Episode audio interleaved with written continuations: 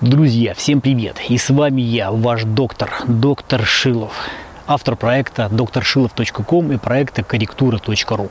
И сегодня я отвечу на один из частых вопросов.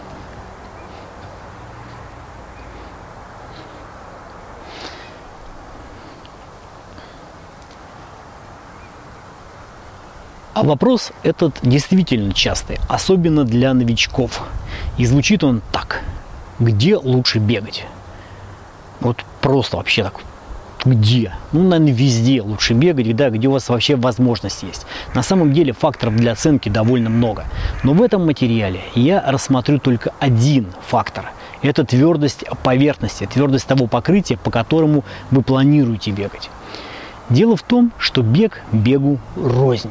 Существуют разные техники бега, понимаете, и разные манеры, в зависимости от того, какая именно преследуется цель. Ну и какие ставятся задачи. Вот от этого и будем отталкиваться. А, для абсолютного большинства новичков а, существуют две цели.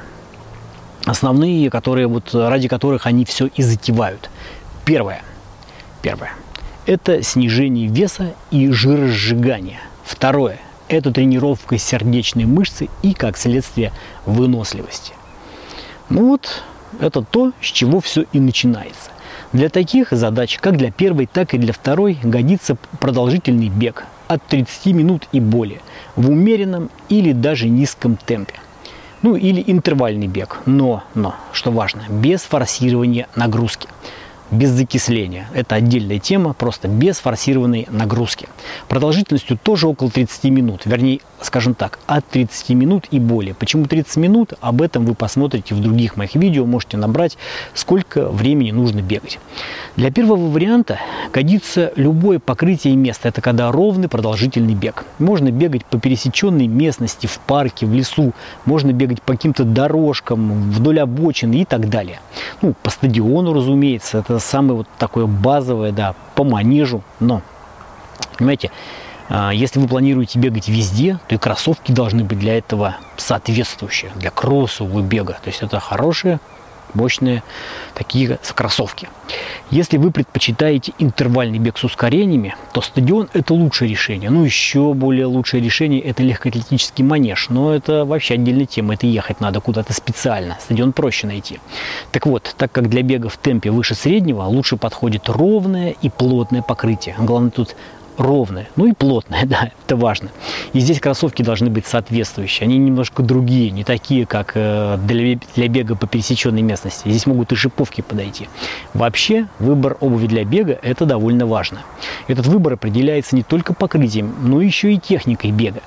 Так, если вы бежите с пятки, то при любом раскладе лучше бегать по относительно мягкому покрытию в специальных кроссовках э, с таким мощным пяточным амортизатором который должен э, все в себя и поглощать, то есть выступать таким демпфером. В противном случае будет излишняя ударная нагрузка на суставы и прежде всего на коленные при вставлении пятки в опору, в землю, потому что с каждым скачком, а именно так это и, и, и бывает, две ноги в воздухе, вы совершаете самый прыжок и приземляетесь на одну ногу, причем ударно на пятку, если через пятку бежите.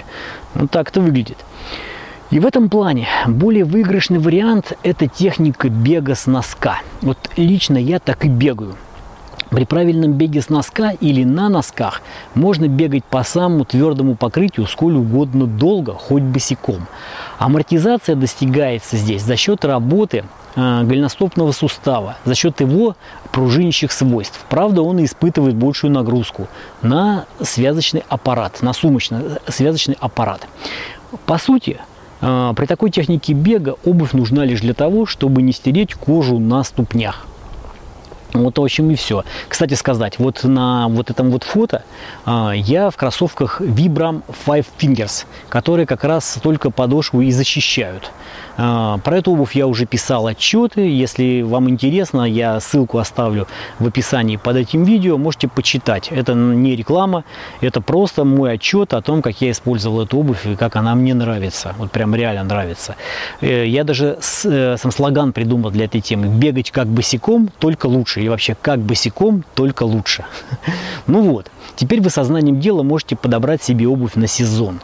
А когда вы станете не новичком, а матерым бегуном, то там уже, определяясь от тех целей, которые у вас есть, от манеры бега и возможностей бегать в каких-то определенных местах, вы сможете самостоятельно подобрать себе обувь и определиться, где и как вам бегать, руководствуясь теми мотивами, фактами, выкладками, которые э, для вас наиболее значимы.